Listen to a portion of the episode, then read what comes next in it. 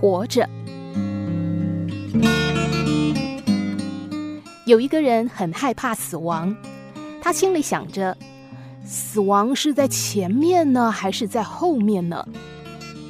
他想到，人总是在往前进的时候死去，像是飞机失事、车祸丧生；所有的动物也都在向前逃命的时候被捕杀，从来没有动物是在后退的时候丧生的。所以，死亡应该是从后面追赶的。他得到一个重要的结论：要避免被死亡追上的唯一方法，就是走得更快、更匆忙。于是他每天总是行色匆忙，不论吃饭、工作或走路，都比从前的自己快了三倍。有一天，他匆匆忙忙赶路的时候，被一个白胡子老先生叫住。老先生问他说，你如此匆忙，是在追赶些什么呢？他说：“我不是在追赶，我是在逃开呀。”老人问：“逃开什么呢？”“逃开死亡啊！”老人接着说：“你怎么知道死亡是在后面呢？”他说。因为所有的动物都是在往前逃命的时候被死亡追上的。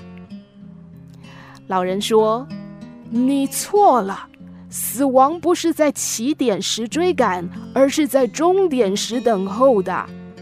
不论你跑快或跑慢，最后都会抵达终点的。”你怎么知道？老人说：“因为我就是死神呐。”那个人大惊失色。你今天出现，莫非我的死期到了？死神说：“哦，你不用害怕，你的死期还没到，只是你一直跑得太快。我的兄弟活着，一直向我抱怨他赶不上你。如果你不跟他会合的话，跟死了又有什么两样呢？他特别请我通知你。”要放慢一些啊！我要如何才能跟活着会合呢？死神说：“首先你要站着不动，把心静下来之后，环顾四周，用心体会，用所有的力量来品味生活，活着就会赶上你了。”当他把心静下来的时候，老人对他说。你回头看看，我的兄弟来了。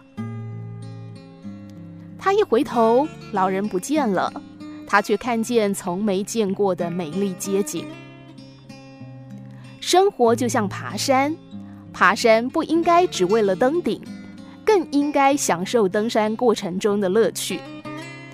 偶尔累了，停下脚步，欣赏周边的风景。